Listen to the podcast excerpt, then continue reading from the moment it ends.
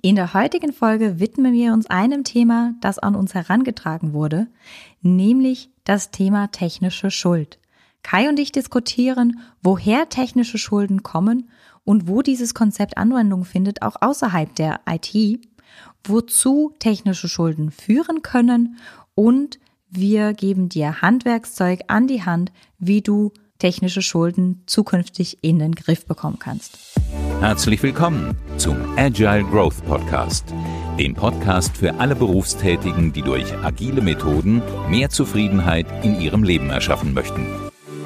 Von und mit den Two Agilists. Herzlich willkommen zum Agile Growth Podcast zum Thema technische Schulden. Wir sind Jasmin und Kai und wir helfen Menschen dabei, die Versprechen agiler Vorgehensweisen in der Praxis einzulösen, auch ohne IT-Kenntnisse. Ja, heute geht es um das Thema technische Schulden. Und zwar ist das ein Thema, was von Tom gewünscht wurde, über Twitter an uns herangetragen. Und ich lese euch ganz kurz den ähm, Tweet vor. Mich würde interessieren, was man aktiv gegen Technical Debt unternehmen kann, also agieren statt reagieren. Und zuvor vielleicht, wie schaffe ich das Bewusstsein dafür im Team und beim Management? Tolles Thema, super Anregung, danke vielmals Tom. Und wir springen da direkt rein. Genau, und zwar sind wir vor einigen Zeit aus dem Urlaub zurückgekommen. Es liegt jetzt schon etwas zurück.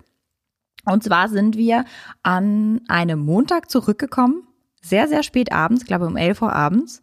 Am Dienstag haben wir gerade noch so unsere Koffer hochgebracht.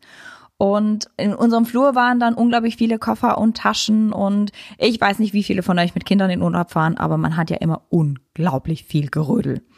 Genau, da stand rum, ich habe den ganzen Dienstag gearbeitet, weil ich einen Workshop für meinen Kunden vorbereitet habe am Mittwoch, habe am Dienstagabend ganz fein säuberlich mein ganzes Material gepackt und bei uns vor die Tür gestellt.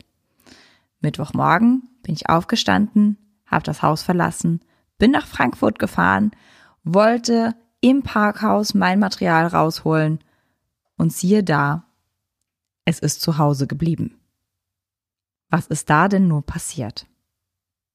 Ich war also bei meinem Kunden, um einen Workshop zu halten, ohne jegliches Moderationsmaterial, ohne meine Ausdrucke, die ich so schön gemacht habe am Tag vorher.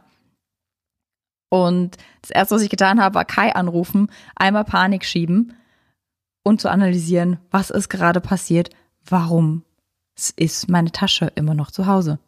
Und eigentlich haben wir einen sehr einfachen Prozess, der immer dafür sorgt, dass man sein Zeug mitnimmt. Äh, wenn man hm, auf Moderations- oder Trainingseinsatz geht.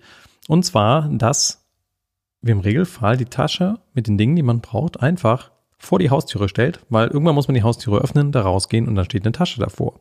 Und dann denkt man automatisch an die Sachen, die man mitnehmen möchte. Das ist der gleiche Prozess, wenn wir morgens aus dem Haus gehen, wenn ich den, äh, die Kindergartentasche gepackt habe für die Kleine oder auch wenn der Schulranzen fertig gepackt ist für die Große, dann stehen die immer vor der Türe, damit klar ist, derjenige, der mit den Kindern dann rausgeht oder wenn die Große allein zur Schule geht, dass entsprechend ähm, die an ihre Sachen denken. Und das funktioniert hervorragend gut, wenn dann nicht so eine Ausnahmesituation entsteht, die ja was mit Schulden zu tun hat, die wir eben aufgebaut haben, wie hier Schulden, die aus dem Urlaub kamen, nämlich andere Dinge, die da rumstehen. Genau, da standen also so viele Taschen in unserem Flur, dass ich nicht mehr realisiert habe, welche meine Moderationstasche ist und die nicht mitgenommen hab, habe. Sprich, mein Fehler ist darauf zurückzuführen, dass wir technische Schulden aufgebaut haben. Und das kommt im Berufsleben, sowohl in der IT wie auch in sehr vielen anderen Feldern immer wieder vor.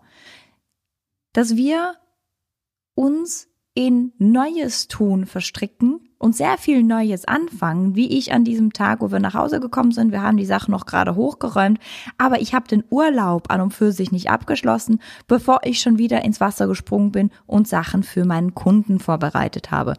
Ich habe zu vieles angefangen und zu wenig fertig gemacht. Das kann zu technischer Schuld führen.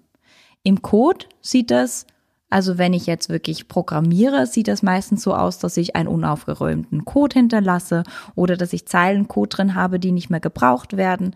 Vielmehr kann ich als Psychologin zu technischer Schuld in der IT auch nicht beisteuern. Das ist mein Wissen, das ich so bis jetzt habe. Vielleicht kann Kai da noch ein bisschen mehr sagen. Genau, wir können auch noch ein bisschen tiefer auf die technische Ebene eingehen. Und trotzdem ist es ja unser Anspruch, auch in diesem Podcast verständlich zu sein für Menschen, die jetzt keine Techies sind. Ähm, ich glaube, was wichtig ist für dieses Thema, ist, dass dieser Aufbau von Schulden und auch das Abbauen von Schulden völlig normal ist für das, wie man arbeitet als Mensch. Denn man ist ja immer wieder hin und her gerissen zwischen, mache ich etwas sehr genau, sehr detailliert, sehr qualitativ hochwertig oder mache ich etwas schnell, schnell, schnell weil gerade gefühlt sehr viel Druck da ist und ich etwas fertig bekommen muss. Und ich glaube, das ist auch so ein bisschen der Treiber, wie das dann nach diesem Urlaub gelaufen ist, nämlich dass dann irgendwie direkt der nächste Termin anstand, da eben kein Puffer drin war und auch keine Luft da drin. Und da ist natürlich schon die Frage, wie schafft man das denn, irgendwie einen Mechanismus zu finden, der zu einer gesunden Balance führt und auch, wenn man dann rausgekippt ist aus dieser Balance, dass man immer wieder seine Schulden aufräumen kann, denn Schulden muss man halt abbezahlen, ne, so wie im finanziellen Bereich auch. Wann kann ich diese Schulden abbezahlen und wie tue ich das? Genau, und wie viel kostet es, die Schulden aufzunehmen? Wie viel kostet es, sie auch abzubezahlen? Also das ist auf jeden Fall gerade zum, im Hinblick darauf, wie kriege ich das dem Management verständlich, wenn wir Schulden aufbauen, dass wir die auch abbezahlen müssen. Da helfen von meiner Warte aus immer wieder solche Geschichten, wie zum Beispiel jetzt mal unsere Urlaubsgeschichte, die auch wirklich eingetroffen ist, oder eine Geschichte, wo man das auch symbolisch wirklich erläutern kann, was sind technische Schulden denn, sind zum Beispiel Häuser. Wir haben eine Zeit lang mal in einem Haus aus den 60er Jahren gelebt und das hat der Vorbesitzer an uns quasi direkt weitergegeben. Und der war ein, ich glaube, Nachrichtentechniker und war sehr stolz darauf, dass er viele Dinge in diesem Haus selbst gemacht hat. Da war also sehr viel selber gebaut und ich erinnere mich daran, dass ich im Schlafzimmer ähm, zwei Schlafzimmerlampen installieren wollte, links und rechts neben dem Bett. Das war ein Abenteuer. Und wir sind in den Lampenladen gegangen und äh, haben da was Schönes ausgesucht und gut, ich bin jetzt Informatiker, äh, ich habe zumindest mal einen Teil Elektrotechnik in meinem Studium gehabt eine Lampe anschließen, sollte da kein Hexenwerk sein. Und als ich das dann versucht habe, kam die Sicherung öfter aus dem Kasten geflogen, als mir das lieb war. Sprich, ich habe das Ding ordnungsgemäß verkabelt und es hat vorne und hinten nicht funktioniert. Und ähm, bin dann irgendwann verzweifelt, habe das Ding liegen lassen und gesagt, okay, es geht einfach irgendwie wirklich nicht. Ich weiß nicht, warum, ich verstehe es nicht. Es war unlogisch. Und habe dann Jasmins Vater dazugezogen, der äh, Gott sei Dank äh, Elektriker ist und sich damit ein bisschen besser auskennt. Der ist zwar aus der Schweiz, insofern hat, haben die vielleicht ein bisschen anderes System, aber wir haben dann zusammen uns das Ding angeguckt und ähm, ja, haben dann irgendwann herausgefunden, dass in der Wand des Hauses nochmal irgendwo so ein Umwechselkasten drin war. Den mussten wir wirklich auch aufbrechen, die Wand, um da dran zu kommen. Und da tat sich dann eine ganz besondere Verkabelung auf, die so in keinem Elektriker-Handbuch drin steht. Der Nullleiter war dann schlussendlich nicht mehr Nullleiter, Schlussendlich waren die Farben alle vertauscht und wer sich damit ein bisschen beschäftigt hat, normalerweise haben die Farben in so einer Elektroleitung eine Bedeutung. Da war das einfach so, dass dem anscheinend die Drähte ausgegangen sind und der da irgendwas noch gemacht hat, was er gerade im Kasten hatte. Sprich, das war alles falsch farbkodiert und damit konnte man nichts anfangen. Wir haben das Problem dann korrigiert, aber da merkt man auch schon so, wo kommen eigentlich so Quellen her von solchen Problemen, egal jetzt ob wenn man an der Software baut oder an anderen Teilen, da war sicherlich ein Problem, ein fehlendes Wissen darüber, was eigentlich Qualität bedeutet. Zum Beispiel da ganz konkret das fehlende Wissen, wie geht eine korrekte Elektroverkabelung. Ähm, oder in einem technischen Team das fehlende Wissen darüber, wie man eine Komponente richtig ansteuert oder auch wie man sinnvoll einen Quellcode so formatiert oder auch inhaltlich so gestaltet, dass der aufgeräumt ist. Da gibt es ja ganz viele logische Prinzipien dahinter, Entwurfsmuster und so weiter, mit denen man arbeiten kann. Beziehungsweise, ich würde noch mal ein Stück zurückgehen. Ich glaube, für unseren Vorbesitzer war das gar kein Problem, dass das so verkabelt ist, war, wie es verkabelt war, weil er wusste, wie es verkabelt hat. Also selbst vielleicht, wenn es zustande gekommen ist, weil er wirklich einfach zu wenig Kabel in seiner Kiste hatte und das genommen hat, was er genommen hat, dann wird er sich wahrscheinlich dran erinnert haben. Für ihn war es also kein Thema. Aber für uns als Nachmieter in dieser Wohnung war das ein Thema, weil wir wussten nicht, was für eine Schuld er eingebaut hat. Guter Punkt, das wäre dann so eher was, da hat ein Entwickler was gebastelt und hat die Wissensübergabe hat nicht funktioniert, warum auch immer. In dem Fall war der Herr schon zu alt, um das überhaupt noch irgendwie sich wahrscheinlich zu erinnern oder es auch noch bei der Hausübergabe zu artikulieren. In einem anderen Fall ist das vielleicht ein Entwickler, der spontan raus muss aus dem Projekt oder ähm, der gefeuert wurde und direkt den Schlüssel abgeben musste. Was auch immer der genaue Grund ist, dass diese Übergabe nicht erfolgt ist. Es gab da keine Dokumentation drüber, die ich in die Hand gedrückt bekommen hätte, dass ich das hätte wissen können. Also der erste Punkt, warum technische Schulden stehen kann, ist Unwissenheit. Der zweite Punkt, warum technische Schuld entstehen kann, ist ein bewusstes Eingehen von technischer Schuld weil ich zum Beispiel sehr schnell fertig werden will. Also ich will jetzt einfach diese Verkabelung fertig haben.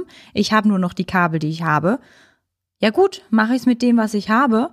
Ich weiß ja dann, dass ich da gebastelt habe. Ich weiß, wie ich damit umzugehen habe. Das passiert auf der Arbeit doch auch sehr oft, dass man sagt, oh, ich nehme jetzt diesen Shortcut. Ich weiß nicht, ich weiß, es ist nicht die qualitative Art, die ich machen möchte, aber ich muss das jetzt einfach fertig kriegen.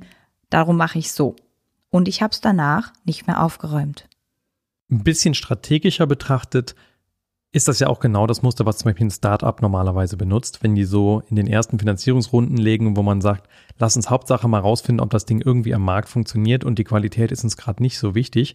In dem Moment, wo das Startup dann erfolgreich wird, schlagen dann natürlich die Entwickler die Hände über den Kopf zusammen äh, und beschweren sich zu Recht, äh, dass natürlich früher auf Qualität verzichtet worden ist und die das dann ausbaden müssen und die Qualität irgendwie nacharbeiten, wenn nicht sogar das ganze Ding irgendwie neu bauen. Das ist immer so das Spannungsfeld. Ne? Wie, wie viel Qualität möchte ich da liefern, wie viel nicht.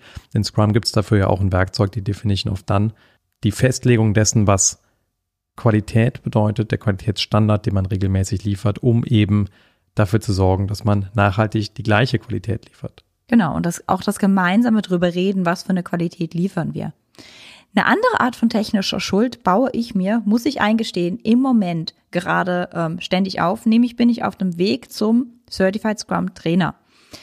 Ich habe jetzt die Gelegenheit, dass ich mit vielen Trainern co-trainieren darf und ich mache auch gerade sehr viele Trainings für meine Kunden. Und da lerne ich ständig was dazu. Das schreibe ich super toll auf und mein Rucksack, den ich immer dabei habe, besteht mittlerweile, das, also das Fach, wo der Laptop reinkommt, aus dem Laptop und ungefähr so ein zwei bis drei Zentimeter dicker Stapel Papier, der da drin ist. Warum ist das so? Weil ich mir die Sachen immer ganz schön aufschreibe, aber sie nach den Trainings meistens nicht mehr so richtig konsolidiere, sondern wenn ich im nächsten Training bin, uns gerade angemessen ist, denke ich so, oh, da habe ich doch zwei Wochen, vor zwei Wochen was total Tolles gelernt. Hm, das muss ich hervorholen. Dann blättere ich in meinem Stapel Papier, hol das Foto des Flips hervor, das ich mal ausgedruckt habe und kann das dann durchaus wieder abrufen und aufmalen.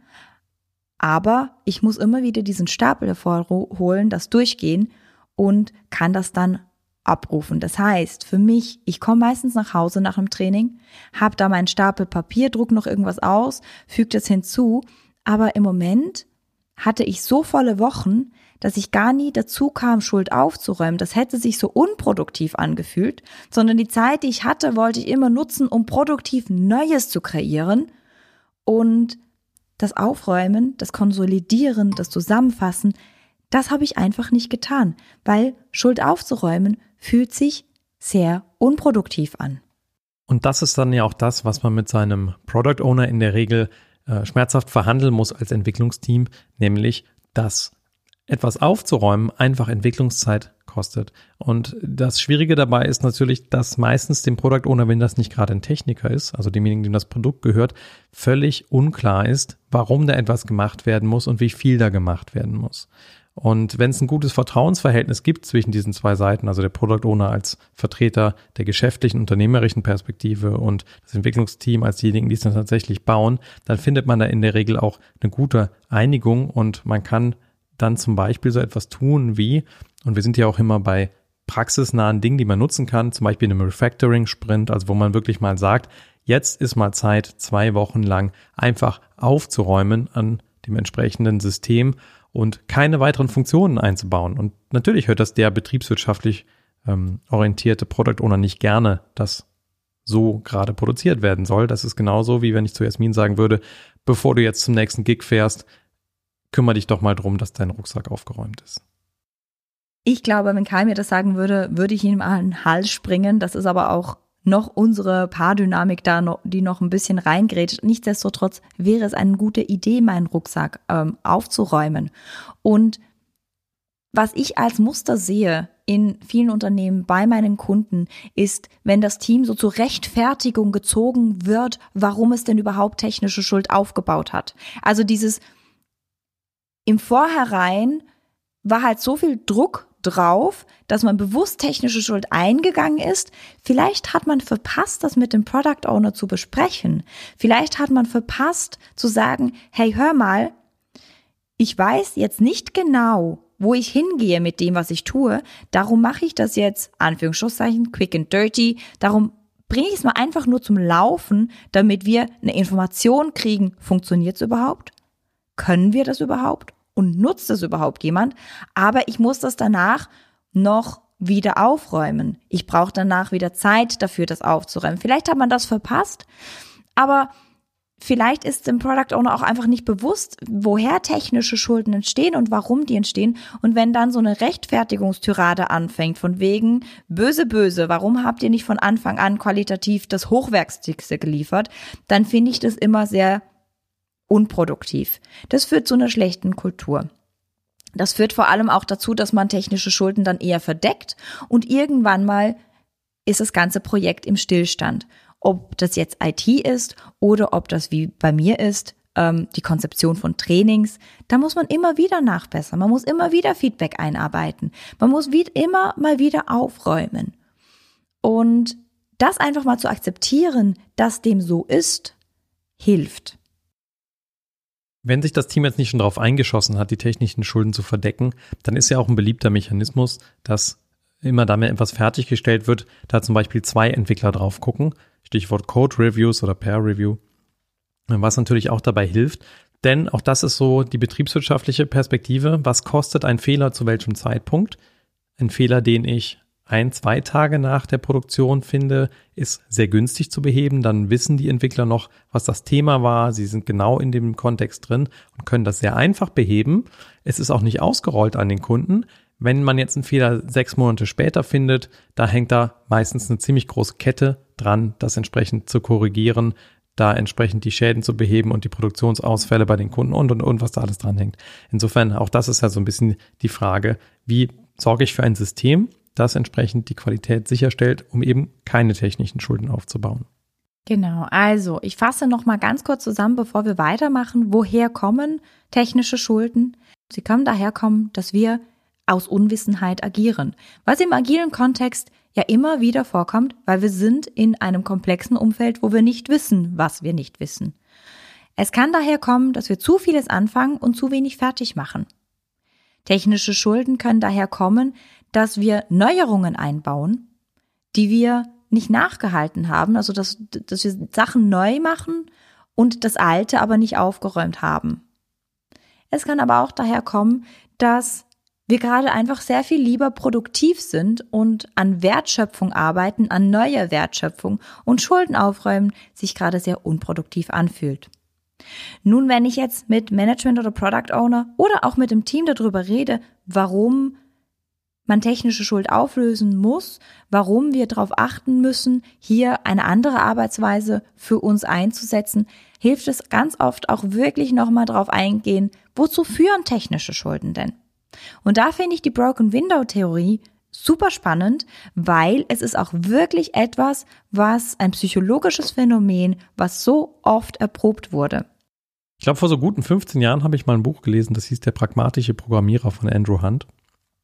Und da kommt dieses Broken Window Phänomen in der Form vor, dass wenn jemand jetzt irgendwo eine Scheibe eingeschlagen hat, dann dauert das nicht lang, bis noch eine eingeschlagen wird. Und wenn man im Code irgendwas kaputt macht oder an seinem Produkt, dann denken auch alle anderen, ja gut, das ist jetzt irgendwie nichts, was man groß aufräumen müsste, weil es ist ja eh schon hinüber. Genau. Und da gibt's in der Psychologie auch wirklich Studien, die genau auf diese eingeschlagenen Fenster eingehen. Das war Zimbardo damals, dem aufgefallen ist, dass wenn in einem Haus eine Scheibe eingeschlagen wird, es nicht sehr lange dauert, bis alle Scheiben eingeschlagen wird und bis so der Zerfall dieses Hauses anfängt. Und er hat das dann empirisch untersucht, nämlich insofern, als dass er Autofracks oder Autos, die nicht mehr gefahren sind, in sowohl reiche wie auch in sehr arme Gegenden hingestellt hat. Bei gewissen Autos hat er eine Scheibe eingeschlagen und andere Autos hat er ganz gelassen. Und sie haben dann untersucht, wie schnell das passiert ist, dass noch mehr Scheiben in dem Auto eingeschlagen sind oder auch die Autos ausgeräumt wurden. Und das kam gar nicht auf die Gegend drauf an, sowohl in reichen wie auch in armen Gegenden. Wenn eine Scheibe an diesem Auto eingeschlagen wurde, wenn schon was kaputt war, dann hat das nicht lange gedauert, bis Autoradio weg war, Lenkrad weg war, bis dieses Auto ausgeräumt wurde. Wenn das Auto aber noch ganz war, dann hat man es auch ganz gelassen. Das ist die Broken Window Theorie. Und die kann man auch wirklich nochmal dazu verwenden, Leute zu erklären, warum es wichtig ist, technische Schulden abzubauen und ein gemeinsames Verständnis für Qualität zu entwickeln. Für die Qualität, die wir für unser Produkt brauchen. Da packen wir euch auch noch in die Shownotes einen kleinen Link dazu rein, zu der Theorie. Und ähm, die wirkt wirklich überall im Leben. Das ist ganz faszinierend. Wenn hier unten Chaos herrscht in der Wohnung, dann fangen die Kinder natürlich auch an, ihr Zeug irgendwo hinzuschmeißen. Dann landen auf einmal nicht mehr die Schuhe in der Kiste, wo sonst die Schuhe sind, sondern stehen dann einfach auch in den Taschen rum. Finde ich total spannend, nämlich, dass diese Ownership, also das gemeinsame, die gemeinsame Verantwortung für etwas auf einmal flöten geht.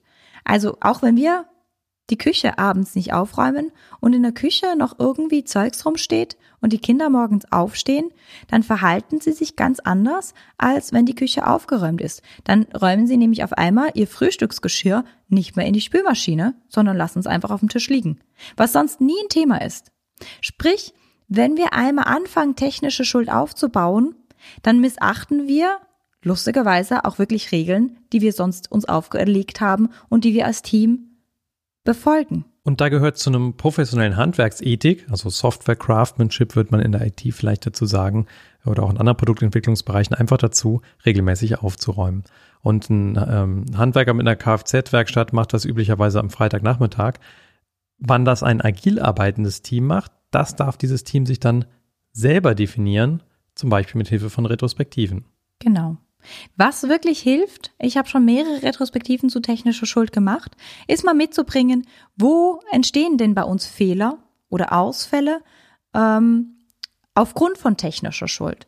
Sobald ich das mitgebracht habe oder sobald wir da Daten dazu haben, die wir auch wirklich als Team analysieren können, wird das Bewusstsein im Team geschärft, wo technische Schuld bei uns entsteht Vielleicht schaffen wir es auch zu analysieren, warum technische Schuld entsteht und zu was für Fehler und Ausfällen das führt und wie viel uns das kostet. Das braucht jetzt eine ganze Runde von Analyse. Was ich da klassischerweise ganz gerne mache, sind wirklich so ganz klassische Loop-Diagramme. Also die kommen aus dem Systems Thinking, ähm, wirklich Loop-Diagramme machen. Was passiert genau und wozu führt das? Was verstärkt es? Warum passiert das? Kausalschleifendiagramm, glaube ich, ist der deutsche Begriff dafür, der mir da gerade in den Kopf kommt. Und dann geht es darum, ja, was kann ich als Prinzipien installieren innerhalb meines Teams, um die Ursachen dieser Probleme zu beheben. Und zum Beispiel, wir haben schon ein Prinzip eingeführt, so ein ganzer Refactoring-Sprint kann man machen. Ähm, das macht man klassischerweise, wenn man schon relativ viel Schuld aufgebaut hat oder wenn man wirklich ein, so ein ganz altes System übernommen hat. Dann braucht es ein Refactoring-Sprint. Wenn es ein ganz altes System ist, braucht es meistens ja sogar noch deutlich mehr. Ähm, wenn man etwas übernimmt, was über zehn Jahre lang irgendwie Schuld aufgebaut hat, egal ob es jetzt ein Haus ist aus den 60ern, das man mal kernsanieren müsste, oder auch eine Applikation, die man so lange entwickelt hat, dann ähm, reicht da nicht ein Refactoring-Sprint, dann sind das viele, viele, die dann entsprechend passieren müssen. Und da muss man sich wirklich die Frage stellen, betriebswirtschaftlich, baut man das Ding komplett neu oder baut man es um? Und wenn man es umbaut, wie viel Aufwand ist das entsprechend? Da gibt es ja mittlerweile in der IT-Industrie ganz viel an Best Practices zu, ähm, zum Beispiel Working Efficiently with Legacy Code von ähm, Fowler ist dann sehr beliebtes Buch, wo die Muster beschrieben werden, wie ich entsprechend eine alte Anwendung in so einen Testharnisch reinlegen kann und Stück für Stück dafür sorgen kann, dass ich das Ganze in einen neuen Qualitätszustand überführe. Michael Feathers heißt der Autor, nicht Fowler. Was man auch machen kann, ist wirklich diese Pfadfinderregel in seinem Team zu etablieren, nämlich verlasse das, was du angefangen hast, besser, als du's, dass du es angetroffen hast. Für unseren Flur ist das zum Beispiel, da ist ein Riesenchaos und ich räume den Flur Stück für Stück auf. Der Refactoring-Sprint wäre, ich nehme jetzt mal wirklich drei Stunden Zeit, packe die ganzen Koffer aus und so weiter. Das kann ich tun, wenn ich das gerade so tun muss. Für mich wäre wahrscheinlich die bessere Variante gewesen, am Dienstag, wenn ich jetzt den Workshop für meinen Kunden vorbereitet habe, nach zum Beispiel ähm, 20 Minuten immer eine 5 Minuten Pause zu machen, kurz runterzugehen, ein bisschen was aufzuräumen, wieder hochzukommen, weiterzuarbeiten und wieder ein bisschen was aufzuräumen. Also immer wieder, wenn ich beim Flur vorbeigehe, weil ich auf Toilette gehe, weil ich mir Wasser hole, weil ich irgendwas mache, ein Stückchen von diesem Flur aufzuräumen. Die Pfadfinderregel angewandt auf das eigene Team wäre dann entsprechend immer dann, wenn ich einen Backlog-Eintrag bearbeite, der in einem Bereich stattfindet, wo irgendwas kaputt ist in meinem Produkt, irgendwas aufzuräumen wäre, immer ein Stückchen aufzuräumen, sodass sich die technische Schuld eben so Feature per Feature, also Funktionalität pro Funktionalität, auflöst. Was zum Beispiel eins meiner Teams, das ich unterstützen durfte, für sich als Prinzip abgeleitet hat. Und ich liebe diese, ähm, diese Regel, dass man mal wirklich analysiert, woher kommt das, wozu führt das und was für Prinzipien können wir ableiten. Ähm, das habe ich vor allem von Ray Dalio aus seinem Buch ähm, Principles heißt es. Jedes Mal, wenn wir einen Fehler oder irgendwas nicht funktionierendes entdecken, leiten wir ein Prinzip ab. Und dieses Team hat sich dann a buck a day, also angelehnt an a apple a day genommen, a buck a day genommen und haben gesagt, na ja, bevor wir mit unserer produktiven Arbeit an Features weitermachen am Tag, nehmen wir uns ein Bug vor. Der darf höchstens eine Stunde dauern, sonst ist es für uns kein Bug mehr oder sonst müssen wir irgendwie mit dem Product Owner abstimmen, gehen wir da in die tiefere Analyse oder nicht, ist es uns das wert. Aber die haben sich ein Bug vorgenommen und dann nochmal die Pfadfinderregel draufgelegt.